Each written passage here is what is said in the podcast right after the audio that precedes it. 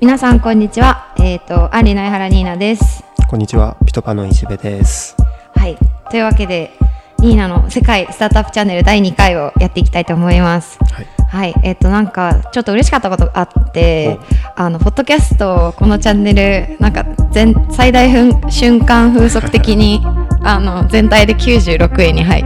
たらしく、全体ランキングですね。はい。テクノロジーでは8位に入ったらしいので、あの、聞いてくださった皆さんのおかげです。ありがとうございます。はいす。ごいですね、いきなり。いや、本当に嬉しいです。で、結構負けず嫌いなので、あの、テクノロジーで絶対1位になりたいので、あの、引き続き、あの、皆さんに聞いてほしいです。はい。というわけでですね、えっと、前回と同じく、前半でちょっと私の気になった、えっと、調達ニュースをピックアップして、後半で、あの、毎回変わるテーマについて、えっと、話していこうかなと思います。はい。はい、今回のその、えー、と調達ニュースピックアップなんですけど、はい。えー植物性のまたあの肉の話かよって思うかもしれないんですけど あの人工エビを作ってる。はい今回今回はエビです。を作ってるニューウェーブフーズっていう、えっと、スタートアップがあるんですけど、これもアメリカとかですか？ここも、はい、アメリカですね。えっ、と、このニューウェーブフーズが、えっ、と、9月の頭にタイソンベンチャーズっていうところから、はいはいえっ、と、資金調達してて金額は明かされてないんですけど、この、えっ、と、投資したタイソンベンチャーズっていうところが、えっと、結構有名なタイソンフーズっていう会社がやってるところなんですけど、はいはいそのベンチャー部門みたいな、投資部門。はいで、アメリカ国内で消費される、えっと、肉のうち20%を製造している超大手なんですね。おめちゃくちゃ大手ですね。まあそこから調達をしましたと。うんで、このニューウェーブフーズのエビは、その最初エビをこう食べた時の一口目の噛み応えとか、食感とか舌触りとかが全部エビそのものっていう風にすごい打ち出してるので、私はすごいエビが好きなので、エビも好きなので、あのすごい食べたいなと思ってるっていうことですね。で、まあ、えっと、二人 founder がいて、二人ともアメリカの大学で海洋生物系の領域、なんか biodiversity みたいなのとか、 biomedical engineering で、あの、修士、修士号を持っているっていう、えっと、バックグラウンドを持つ人たちが、えっと、 founder です。で、この前回じゃないな、別のチャンネルで、えっと、紹介した fake meat とか、その肉とかエビとかっていうのは結構本当に次々に出てきてて、サーモンとかマグロを出すところとかもあったり、えー、魚。はい。あの、ステーキとか、あと、鶏胸肉ととか食べた時の、あの、ちょっと筋肉の筋みたいな感じを押し出してるところとかもあって、結構、あの、全部試してみたいなとこれすごいで思ってます。すね。はい。で、共通して結構その環境への意識だったりとかうん、そういうのを上げてるので、そこは、なんて言うんですかね。やっぱり日本よりちょっと進んでるなとは思います。これでもコストで言うとやっぱまだ高いんですかねそうですね。まだちょっと。と高いみたいで。下がってくるとめちゃくちゃいいですね。そうですね。下がってきて、それこそみんなが手を出しやすくなるようなものになるとか、えっ、と、前にそのお話ししたインポッシブルフーズとかうん、ビヨンドミートとかも、一応ターゲットはベジタリアンとかじゃなくて、その肉を食べる人なんですうね。んで、なんか、そういう人たちが、あの、新しい選択肢として、例えば今日は何肉にしようかなみたいなのの中の一つに入るぐらいを目指してるって言ってるので、うん結構ここは注目していきたいなと思ってます。なんか僕最近めちゃくちゃタンパク質取ってるんですけおど、筋トレ勢ですか？もしかして。むそうです。あ、やっぱり。で 胸肉のめちゃくちゃタンパク質が多いものとかできると、はいは今筋トレブームも来てるから、確かに。そういうスタートアップ出てくるとめっちゃ僕は食べたいなとか思いましたっていう。確かに。筋、タンパク質は確かにいいですよね。多分調整できますよね、こういうの多分。できると思います。うんはいすごい。はい。じゃあ次に行きたいと思います。はい今回の、えーテーマなんですけど、脱プラスチックについて、えっと、お話ししたいなと思っててこれはまだ私も、えっと、つい最近調べ始めたぐらいなので、めちゃくちゃ詳しいわけじゃないんですけど、まだ勉強中なので、あの、もし聞いてくださってる人の中で詳しい人とかいたら、まあ、リンクとか本とかぜひお勧めしていきたいなと思っています。で、この領域が、まあ、脱プラスチック、そのまんまそのプラスチックを使わないようにしようとか、いう動きのことなんですけど、はいこの領域がその注目されるきっかけになったのが、2016年、まあ、3年前のあのダボス会議うん。で、あの2050年には、海の中にあるてか海に放棄されるプラスチックの重量が海に実際にいる魚の重量を超えるっていいうそうなんです。レポートを出してそういう報告をしたことですごくその世の中に問題意識をこう問題を問いかけて、うん。まあ、こういったことを受けて例えば EU は2030年までに、えっと、全てのプラスチック包装うん。をリサイクルして使い捨てプラスチックをあの削減するっていう風な目標を掲げたりとか、あと結構大手のグローバル企業例えばまあコカ・コーラとかユニリーバとかウォルマートとかも11社ぐらいが2025年ぐらいまでには、と、パッケージをリサイクル100%できますよってはいはいい。う宣言を出したりしてるので、グローバルで見るとこの動きは結構来てるのかなっていう。うんはい、背景にはまあ環境への影響とかもあるし、うんうんうん。あとはまあ健康への影響、うんうんそのプラスチック体に良くないよっあーあよくないんですね、はい。なるほど。ていう意識があるみたいですうね。ん。で、一応その日本国内でも、まあ、あんまりその海外ニュースほど聞かれないですけど、うん。一応あって。あ、あるんですね。はい。へで、これがなんか大きく2つ分けて、例えば外食とか小売りとかの B2C の企業の取り組みだけじゃなくて、まあ、化学メーカーとか製紙メーカーとかの B2B によるその開発競争みたいなのも今進んでるんですね。で、例えば、あの、スカイラークグループとかはいはい。は、あの、国内の店舗の約9割で、えっ、と、ああプラスチック。確かに見ない、はい。確かに。プラスチックストローを廃止したりとえーはいかはい。してたり、あとは、あの、カップラーメン出してるあの、日清食品とかはい。が2021年度中には、えっ、と、カップラーメンの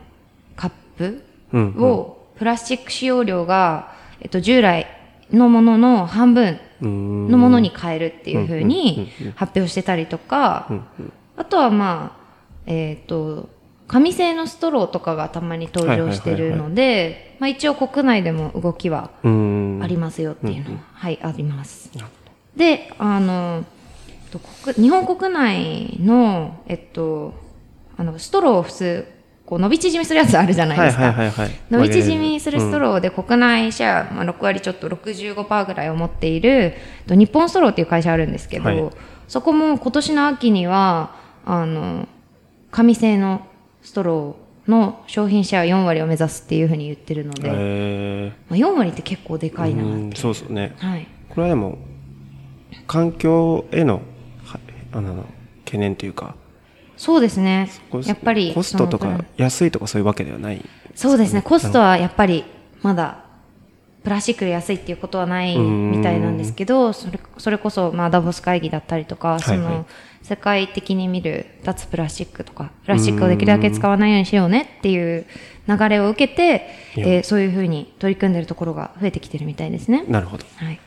で結構まあ木のストローに関するニュースを出してるところも、はい。びっくりですよね。えとかまあなんか竹のスプーンスプーンじゃない。竹のストロ竹ーを出ほすじょっていうところもあったりして、このストローまあその大きい部生活においてすごい大きい部分ではないですけどそういうちっちゃい動きは出てきてるのかなと思ったり、はい、あとは、えっと、一つすごいびっくりしたニュースが、道玄坂の上に、あの渋谷の道玄坂の上に、9月14日にオープンした、あの、ジアレイっていう結構有名なうん。タピオカ屋さんがあるんですけど、鹿のアイコンの、はいはい。渋谷にも、青学の近くとかにもう一個あったりするんですけど、あ見たことある、はい、ああると思います、はい。皆さん。でそこのタピオカ屋さんが、まあ、新しくそのオープンするところでは紙製のストローを導入するっていうふうに言ってて、うんうん。結構これも大きな動きだなと。そうですね。若い人も多くなんていうか接する食べるものだし、うんうん。こうこういう動きとかがあるともうちょっと紙製のストローを意識する機会だったりとかいうのも、まあ、もしかすると増えるのかなと思ったりは、はい、そうですね。してます。はい。で、じゃあ海外の動きはっていうところなんですけど、まあストローに限らず、その脱プラスチックっていう文脈でいくと、えっと例えば、ロリーウェアっていうニューヨーク発の、えっと、スタートアップがあって、そこははい。海藻からストローを作ってて、すげえ。なんかグミみたいで最終的に食べれる。ああそれいいですね、はい、で味もそんなにこうすごく癖があるものじゃなかったりすでに味付きのものだったりとかこれスタートアップとかですか？スタートアップです。えー、すげえな。あとはロンドン発のスタートアップでスピえスキッピングロックラブスっていうところがあって、ちょっとこの辺まとめてあのリンクは詳細欄に、はいと貼るのでぜひそっちを興味のある方は見てほしいんですけど、えっとここも、えっと海藻から、えっとプラスチック包装パッケージを開発してるんですね。で、えっと、去年の夏ぐらいからすでにテイクアウト専用のレストランとかではあのケチャップの容器とかがここの会社のものを、えっと、使ってたりとかはしてるみたいですね。これは食べれたりするこれも食べれる。あ食べれるんだ。そうです。はい、ただ問題としてあのどうしても日持ちしないっていう現状の技術では確かにそれははい、確かにありそう。そうなんですよね。だからこういうところの、まあもうちょっと例えば技術が進歩したりとか。すれば、そうですね。もしかするともうちょっと、まあ浸透するかもしれないストローだけど食品に分類されるんですね。そうですねああ、確かに。そうなんですよ。そう面白いですよね。で、まあこういうスタートアップが出てきていることを受けて、あの、こういう、なんて言うんでしょう。海洋の、まあ、やっぱ一番大きな意識として、その海に放棄されてるプラスチックのゴミがすごい問題されてるので、うん。海洋海の健全化だったりとか汚染防止とかを目的としたそういう、えー、と問題の解決に資するような、えー、とスタートアップに投資しますよあるいはサポートしますよっていうアクセラレーターとかあもー海外で出てきてるんですね。あのオーシャンソリューションズアクセレレーターとかが結へ構ー海外では有名らしくって。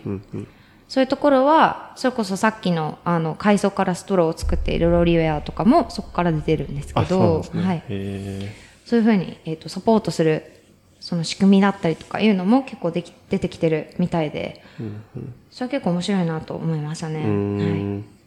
まあ、どれもまだ、なんていうんですかね、開発段階だったり、うん。まだマスに広げ広げるために、まあ、実用化っていうようなフェーズではないんですけど、うん。まあ、それでもこういった動きがあること自体は注目に値するし、その SDGs みたいな文脈もいろんなところで聞かれるようになった中で、すごい大きな流れの一つかなというふうには、はい、思ってます。えはい、でまあ個人として、まあ、できることとかも考えてみたんですけど、まあ、私例えばカフェに行くときに自分のとステンレスボトル持ってってみたりとか、はいはまあ、コンビニとかであの買い物したときに、まあ、自分の手で持てるなと思ったらあのなんだっけ袋いらないですみたいなんの。やってみてるんですけど、まあそれもどうですかね結構国内でも今後進むのかなと思ったり、まあ有料化されてるところとか結構ありますけどあ、そうですね。増えてはいますよね。あとはカフェ関連だとあの自分の、えっと、マグとかステンレスボトル持ってったら安くなる店うん。も結構あるじゃないですか、はいはい。まあ、スタバとかもそうだし、うん。まあ、タリーズとかうん上島コーヒーとか調べてみたら結構あったので、うん。まあやろうと思えば結構いろんな場面でできるのかなとは思いますね。うん。ただ日本はそのプラスチック包装がすごい過剰なことで知られてる国でもあるのでねはい。えっとインスタグラムのアカウントでとプラスチックオブセストジャパンっていうアカウントがはいはい。あるんですけど、はえっとまあフォロワー6000人ぐらいお結構。今、はい、いて、えっ、と、この投稿が、日本のそのプラスチック包装がすごい過剰だよっていうのを伝えるためのアカウントで、結構、例えばフルーツの周りに、が、周りが、あの、なんていうんだっけ、サランラップ？みたいなもので覆われてるのとかは、海外からすると結構、それいらなくない？みたいな。確かに。のがあったりとか、あの、よくあるのは、まあ、便利じゃ便利なんですけど、あの、プラスチックの包装の中にさらに包装されてるパターンあるじゃないですか。はいはいはいはい。小分けにされてうるやつ。ああいうのとかをすごい、あの、取り上げてたりとか。このアカウント結構面白いので、あの、ぜひ見てほしいんですけど。確かにそう考えると、今の生活でこうプラスチック包装がないものを買おうとするって結構難しいと思うんですよね。何が買えるんだろう逆にっていう、まあ、コンビニ無理っすよね。コンビニはまず無理だしなんかそのぐらい結構プラスチックに依存している国ではあるのでというかまあこれはまあ多分日本に限らずですけどね。ね。最近問題意識が上がってきて減らそうっていう動きはあるけどまあそういうのはそれこそちょっと前にお話ししたようなあの人工肉が脱あ人間の脱中心化っていう文脈あるよっていう話をちょっとしたんですけど、なんかそこにももしかしたらつながってくるのかもしれないですようん。ね。海洋の健全化とか、うん。まあ、環境に悪いっていうことが分かった上でこういう日常生活に身近なプラスチックなくしていこうねみたいな動きはその人間の脱中心化の文脈の一つとして捉えることも、まあ、できるのかなと思ったりはしています。はい、じゃあ、まあ、今回はこんなところで、はい。前回同様こういうトピックが聞きたいとかこういう話してほしいとか面白いニュースあったよとか何でも感想とかでもいいのである方はあの遠慮なくご連絡いただけたらいいなと、は前回来ました？い、前回は実は来てないです。お 来てないんですがあのけ Spotify はいはい。のであの検索できるじゃないですか。あはいはいはいはい。そこであの私の名前検索したらちゃんと出てくるっていうのがいいですねそれは結構感動しましたね。私の名前がこの Spotify っていう世界的なプラットフォームに検索して出てくるんだと思ってすごい嬉しかったりはしました。はい。まあ冒頭でも言ったんですけどテクノロジー分野であの一位。1位になりたい。どうしても1位になりたい。なりたい。あ1位になりたくて結構どうしようかなって考えてるので、うん引き続きはい。聞いていただければいいなと思います、じゃあこんなところではい。また次回も、えー楽しみにしていただけると嬉しいです、はい以上江原ニーナでしたありがとうございました あり。がとうございました